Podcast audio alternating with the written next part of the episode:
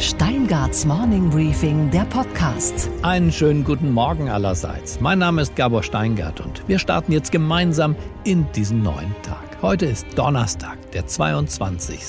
Oktober.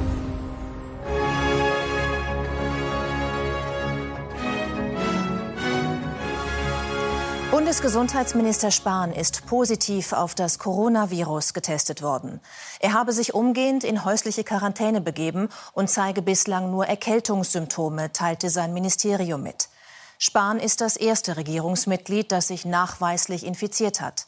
Vor seinem Test hatte er noch an der Sitzung des Kabinetts teilgenommen. Jens Spahn ist Corona-positiv getestet worden. Die Erkrankung des Bundesgesundheitsministers macht betroffen weil sie ja zeigt, dass es jeden erwischen kann. Auch den Umsichtigen, den gut informierten, den jungen Mann ohne Vorerkrankung, den, der von Ärzten nun wirklich gut beschützt wird. Ich wünsche Jens Spahn einen milden Krankheitsverlauf und dann eine schnelle und gute Besserung. Wir sollten seine Erkrankung aber nicht als neuen Höhepunkt eines medialen Spektakels begreifen, sondern als Zäsur, als Einschnitt in unsere bisherigen Denk- und Debattenroutinen. Corona hat Langzeitfolgen, vor allem ökonomisch. Der Virus spaltet die Welt, es kommt zu einer Erschütterung der Weltordnung, deren Vorbeben wir jetzt erleben. But we start first with breaking news out of Disney. The stock is moving lower in the after hours session as the company announces some very, very major job cuts. Continental verschärft seinen Sparkurs dramatisch.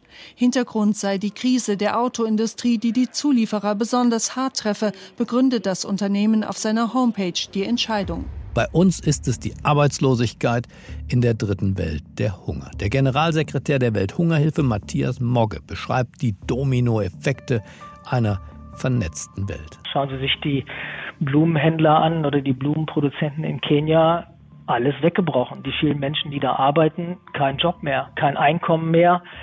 Äh, selbst wenn es genügend Nahrungsmittel auf den Märkten gibt, haben die Menschen nicht genügend Geld, um sich diese Nahrungsmittel zu kaufen. Den Hungernden gegenüber stehen die Profiteure, die im Umfeld der Technologiekonzerne und bei den Investmentbanken zu suchen sind. Sie profitieren, aber sie profitieren nicht, weil die anderen hungern, sondern sie profitieren, weil die Welt nun ins Digitalzeitalter katapultiert wird.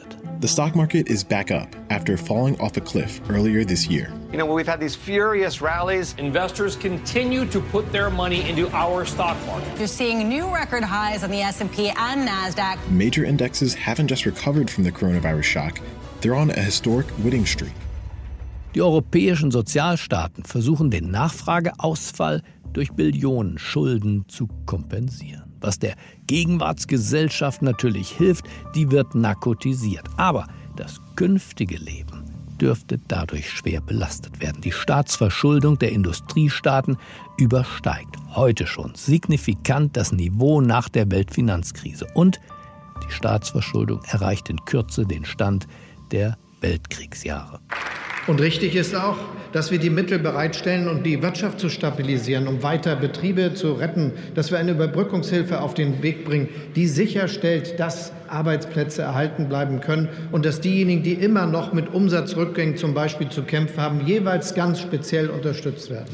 Nach dem Zweiten Weltkrieg konnte die Schuldenlast der Welt durch ein exponentielles Wirtschaftswachstum und insbesondere durch den Aufstieg der USA zur Weltwirtschaftsmacht zurückverdient werden. Die Gewinne waren damals höher als die Zinsbelastung. Die heutige Pandemie aber trifft, zumindest bei uns im Westen, auf reife Volkswirtschaften. Auf Volkswirtschaften, die Jahre brauchen werden, um überhaupt das Vor-Corona-Niveau zu erreichen. Auch die beste Politik kann diesen Gezeitenwechsel nur abfedern, aber nicht verhindern. Die Welt von morgen wird eine andere sein. Schön digital, hochverschuldet und sozial tief gespalten. Es tut mir leid, dass ich Sie am frühen Morgen damit behelligen muss, aber hier im Podcast gilt nun mal das Motto, nichts als die Wahrheit. Unsere weiteren Themen heute. Corona und die Schule. Das ist keine so ganz glückliche Verbindung. Die Schulen sind bisher keine Hotspots und trotzdem befinden sich Schüler und Lehrer in einer Ausnahmesituation. Darüber spreche ich jetzt gleich mit der Lehrerin Julia Böllenstein aus Kassel ich erlebe eine große Verunsicherung, weil viele Unstimmigkeiten einfach in den verschiedenen Infektionsschutzgesetzen herrschen. Und mit Heinz-Peter Meidinger. Er ist Präsident des Deutschen Lehrerverbandes. Der Digitalpakt hat ewig lang gedauert. Das bürokratische Klein-Klein in Deutschland hat hier enorm viel verschleppt. Unsere Börsenreporterin Sophie Schimanski sagt uns gleich, was die neuesten Quartalsergebnisse von Tesla für die Geldanleger zu bedeuten haben. Und wir schauen auf einen bizarren, ach was, auf einen dreisten Angriff auf den Pianisten Igor Levit. Außerdem, Sie erfahren, warum in Venezuela die Vorweihnachtszeit dieses Jahr unverzüglich, und um genau zu sein, jetzt beginnt. Am Ende der Schulferien geht es nicht nur darum, die Schultasche wieder zu backen, früh aufzustehen und wieder sich an die Hausaufgaben zu machen. Es geht auch darum, sich erst einmal zu informieren. Welche Corona-Regeln gelten denn bitte schön? Welche sind neu und welche anders? Corona hat die Schulen im Griff. Diese beiden Berliner Lehrer vom Paulsen-Gymnasium, die sich Herr Wessel und Herr Hartung nennen, berichten in ihrem schulinternen Podcast, der dort sehr beliebt ist und zwei Lehrer ein Thema heißt. Dort berichten sie also von der Rückkehr ihrer Schüler nach dem monatelangen Lockdown. Wir lauschen einfach mal. Ich meine, diese Zeit war ja doch nicht kurz, mhm. wo sie Homeschooling gemacht haben von zu Hause. Und ich glaube, da muss man sich erst wieder an diesen normalen Tempogang in der Schule gewöhnen. Und das war nicht ohne. Mhm. So. Und was ich ja nach wie vor spannend finde, ich weiß nicht, ob ich es schon mal angesprochen habe, es haben sich ja über diese Zeit so viele Leute so krass entwickelt. Ne? Also manche sind so ja, erwachsen total. geworden jetzt in diesem halben Jahr. Das total. ist unglaublich, wenn man die mal so eine Zeitspanne lang nicht sieht. Boah. Und hier beschreiben sie den Umgang mit der Maske an ihrer Schule. Auch ein interessanter Blick in die Kulisse. Es werden weniger die Maske tragen im Unterricht? Ja, das stimmt. Es gibt ein paar, die sie jetzt mittlerweile doch wieder absetzen. Ja, das war am Anfang bei uns dann doch mehr so. Aber, Aber sie sind auch trotzdem sehr höflich, wenn man jetzt sozusagen sagt, man würde sich freuen, wenn sie es tun. Also genau. sie, sie, gucken schon, wer da vorne sitzt und wenn ähm, sie zum Beispiel sehen, dass es einer unserer Lehrkräfte ist, die doch eher zur Risikogruppe gehören, aber da sind, dann tragen auch alle die Maske durchweg. Also das muss man schon sagen. Ja, das weiß ich nicht. Ich sehe es ja immer nur in meinem ja. Unterricht. Aber wir dürfen ja auch nach wie vor sozusagen sie nicht rechtlich dazu zwingen. Wir haben keine Handhabe, also wir können nur sie immer wieder darum bitten oder sie daran erinnern, dass es doch hilfreich ist. Und machst du das? Ist. Bittest du und forderst auf? Mittlerweile. Uh -uh. Nee. Aber was sagen die Lehrer an anderen Orten? Zwei Gesprächspartner geben uns Einblick. Zuerst die Lehrerin Julia Wöllenstein. Sie unterrichtet Englisch und darstellendes Spiel, also Theater, an einer Gesamtschule in Kassel im Stadtteil Wesertor. Sie beschreibt die Verunsicherung, die die immer neuen Corona-Regeln auch bei ihr im Kollegium ausgelöst haben. Einen schönen guten Morgen, Julia Wöllenstein. Guten Morgen. Frau Wöllenstein, wie erleben Sie diesen Corona-Alltag? Ich erlebe eine große Verunsicherung, weil viele Unstimmigkeiten einfach in den verschiedenen Infektionsschutzgesetzen herrschen. Man guckt sich die ähm, Zahlen an und sagt, ja, wir haben jetzt einen Inzidenzwert von 107. Eigentlich hieß es, ab äh, 50 sollen die Klassen geteilt werden. Warum teilen wir denn nicht? Wie wird richtig gelüftet? Dürfen wir überhaupt äh, jeder eine eigene Decke mit ins Klassenzimmer nehmen oder kommt dann der Brandschutz? Solche Sachen. Also im Moment haben wir auch noch nicht alle eine eigene Decke, aber das sind dann so Witze, die so gemacht werden. So. Also ja, solche Themen werden da jeden Tag durchgekaut, ja. Wir hören also, Julia Wöllenstein hat nicht ihren Humor verloren. Dabei hatte sie es auch schon vor Corona nicht so ganz einfach. Kassel-Wesertor gilt, für alle, die nicht aus Kassel kommen, als Problembezirk. In den Klassen ihrer Gesamtschule haben 22 von 25 Schülern einen Migrationshintergrund.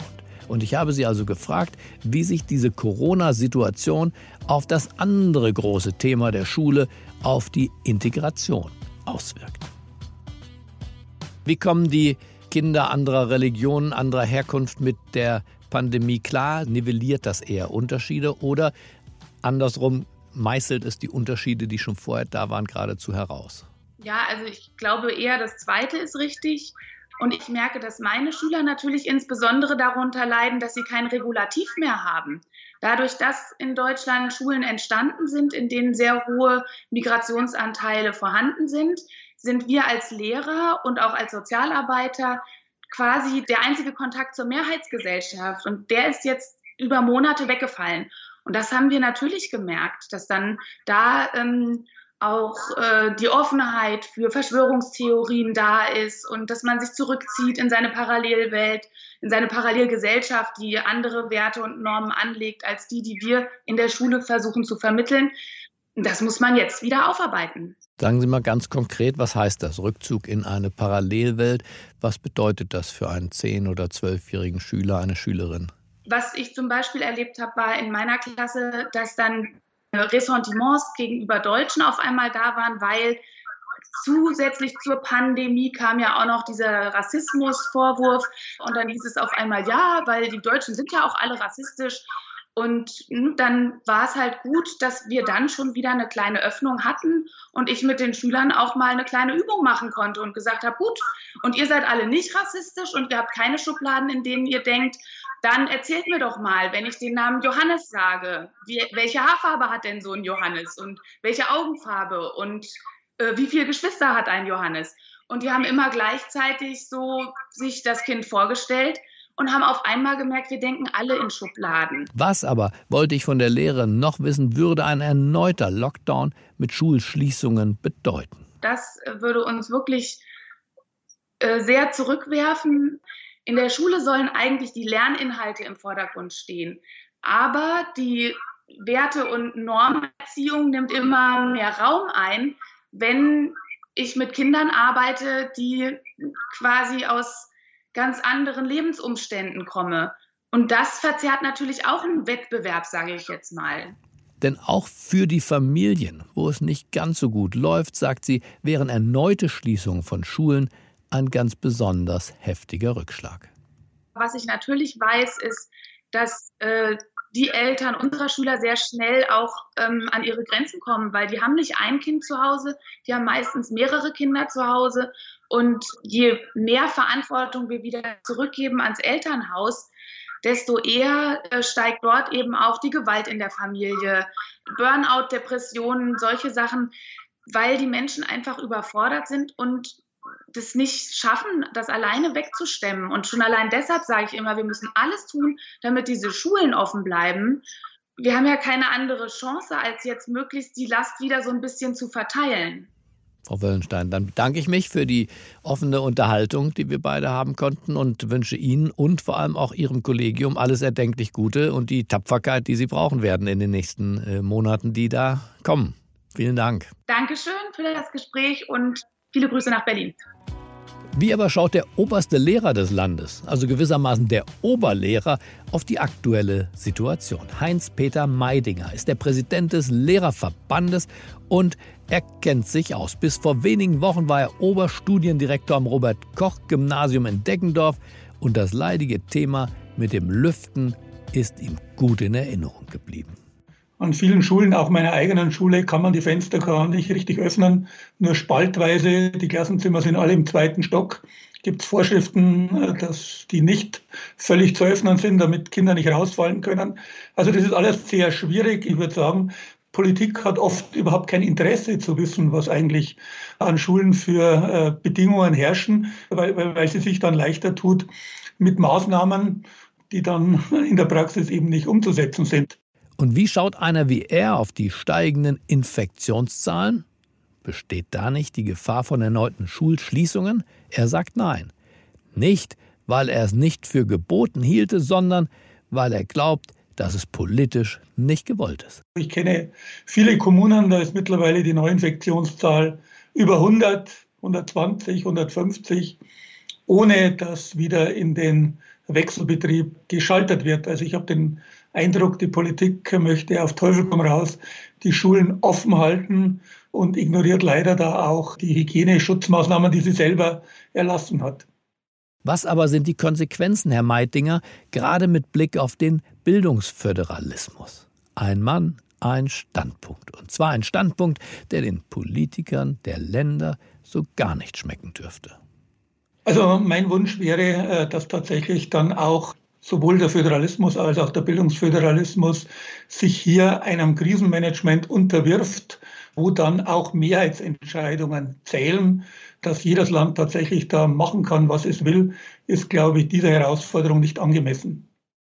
Fazit. In den Schulen wird tapfer gekämpft, aller Widrigkeiten zum Trotz. Und wir sollten unsere Lehrer und Lehrerinnen gerade jetzt nicht verspotten, nicht kritisieren und schon gar nicht geringschätzen, sondern im Gegenteil. Wenn jemand in diesem schlechten Film, in diesem Corona-Thriller einen Oscar verdient hat, dann doch sie. Aus Paukern sind Pädagogen geworden. Und was, Gabor, ist eigentlich heute in der Hauptstadt los? Naja, da schauen wir heute mal auf den Berliner Landesverband der CDU, wo nämlich der Spitzenkandidat für die Abgeordnetenhauswahl, Kai Wegner, sein Name, sein Wahlkampfteam in diesen Tagen zusammenstellt. Und er hat demnächst eine prominente Personalie zu verkünden. Aber gut, dass wir unseren The Pioneer-Chefredakteur Michael Bröker an Bord haben, denn der kennt die Personalie schon heute. Einen schönen guten Morgen, Michael. Ja, guten Morgen, Gabor. Ja, und wenn sich Kai Wegner mit dieser Idee durchsetzt, dann ist das auch ein kleiner Affront an die CDU-Kanzlerin Angela Merkel. Denn Kai Wegner möchte gerne als Schatteninnensenator den Chef der Bundespolizei Dieter Roman nominieren. Und wir erinnern uns, das ist der Mann, der damals in der Flüchtlingskrise die Front gegen Angela Merkel aufgemacht hat. Ich erinnere mich gut, Michael, denn der Mann ist das, was man gemeinhin einen Hardliner nennt, richtig? Richtig, nicht nur, weil er der deutsche Meister in Karate war, sondern weil er auch als Bundespolizeichef schon mal persönlich einen ausreisepflichtigen Islamisten zurück in sein Heimatland gebracht hat. Der Typ ist wirklich ein Law and Order Hardliner und er wollte damals die Grenze sichern. Gegen den Willen seines Innenministers, gegen den Willen der Kanzlerin hatte er Gerät schon an die Grenze geschafft und deswegen gibt es sehr viele in der CDU, vor allem die Kanzlerin, die ihn am liebsten gar nicht mehr im Amt sehen würde und wenn Kai Wegner ihn nun nominiert, ist das schon ein hartes Stück. Die äh, Zahlen der unerlaubten Einreise in die Europäische Union zeigen deutlich auf, dass wir keinen sicheren Schengen-Außengrenzschutz haben. Wir haben eine ernstzunehmende grenzpolizeiliche Situation. Und wer mehr wissen will, Michael, der muss auf jeden Fall und sei es nur heute den Hauptstadt-Newsletter Hauptstadt das Briefing lesen. Stimmt's? So ist das, Gabo. Es lohnt sich wirklich. Und was war heute Nacht an der Wall Street los? In New York waren die Erwartungen an Tesla mal wieder, muss man sagen, sehr hoch. Nicht weniger als neue Rekorde haben sich die Anleger und die Analysten von den dritten Quartalszahlen in diesem Jahr erhofft. Zu Recht? Naja, darüber genau spreche ich jetzt mit unserer Börsenreporterin in New York. Einen wunderschönen guten Morgen, Sophie. Hi, einen schönen guten Morgen aus New York. Im zurückliegenden Quartal hat ja Tesla so viele Elektroautos ausgeliefert wie noch nie zuvor. Jetzt meine Frage, Sophie. Haben sich diese guten Vorzeichen manifestiert und schlagen sie sich auch in den neuen Quartalszahlen nieder? Ja, und wie? Also während andere Unternehmen äh, straucheln, hat Tesla in der Pandemie ähm, erst so richtig losgelegt, scheint es. Es gab einen Umsatzsprung von fast 40 Prozent und sie haben einen Nettogewinn von etwa 330 Millionen US-Dollar gemeldet. Äh, aber inzwischen dürften sich die Anleger so langsam an schwarze Zahlen gewöhnt haben, denn es war jetzt das fünfte rentable Quartal in Folge. Und damit ist Tesla auf dem besten Weg mit 2020 das erste rentable Jahr nach eben äh, Jahren in den roten Zahlen hinzulegen. Äh, geholfen bei dem Gewinn haben niedrige Kosten in China. Sie sind aber auch effizienter geworden bei der Produktion. Und ebenfalls Auftrieb war die starke Nachfrage in China. Elon Musk hat im Call gesagt, äh, die Welt sei ohne Zweifel momentan chaotisch, aber Tesla habe trotzdem Rekorde aufgestellt. So Q3 was our best quarter in history. We achieved the record production and deliveries, record revenue, record net income, this is really due to the amazing execution by the Tesla team. Uh, I could not be more proud to work with such a great group of people. Und die neue Gigafactory in Berlin hatte neben der in Austin auch erwähnt. For Berlin and Austin, we do expect to start delivering cars from those factories next year. It, it, it will start off very slow at first, and then, then, and then um, become very the, the output will become very large. Yeah, I'd say 12 to 24 months even. Schauen wir noch schnell nach China, Sophie, auf Huawei. Zuletzt waren es ja die USA, die auf diesen chinesischen Netzwerkanbieter geschossen haben, scharf geschossen haben. Jetzt aber zeigt Huawei, dass sie auch verstanden haben, wie Lobbyarbeit in Washington funktioniert. Und man schießt zurück, und zwar gegen den kalifornischen Chip-Hersteller Nvidia. Worum genau geht's da, Sophie? Ja, Nvidia will ARM kaufen. Das ist ein britisches Unternehmen aus dem Halbleiterbereich, die aber jetzt inzwischen dem japanischen Konzern Softbank gehören. ARM entwickelt Prozessoren äh, auch für Apple, für IBM, für eben Huawei und der letztere und andere chinesische Technologieunternehmen haben jetzt eben äh, gegenüber den lokalen Aufsichtsbehörden gesagt, sie hätten starke Bedenken hinsichtlich äh, dieser Übernahme. Sie wollen die Transaktion entweder ganz abgelehnt sehen oder nur unter strengen Bedingungen, äh, die ihnen ihren Zugang zur ARM-Technologie weiter gewährleisten. Ihre Sorge ist aber, dass Nvidia die britische Firma zwingen könnte, nicht mehr mit chinesischen Kunden zusammenzuarbeiten. Ich denke, die Sorge ist berechtigt, wenn man mal bedenkt, ARM ist dann in amerikanischer Hand und wenn man äh, sich erinnert, was die US-Amerikaner von Huawei halten.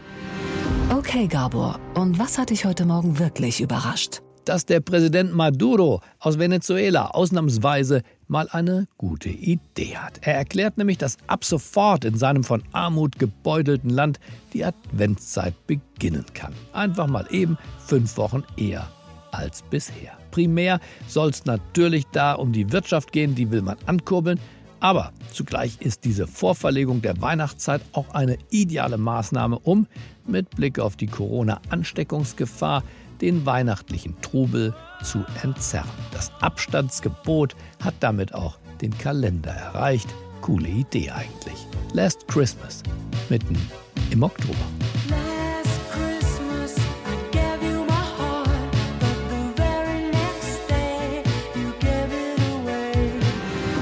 Was, Gabor, geht eigentlich gar nicht? Dass der deutsch-russische Pianist Igor Levit, der aus einer jüdischen Familie stammt und sich auf Twitter leidenschaftlich gegen Antisemitismus engagiert, von der Süddeutschen Zeitung in deren Feuilleton hart angegriffen wird.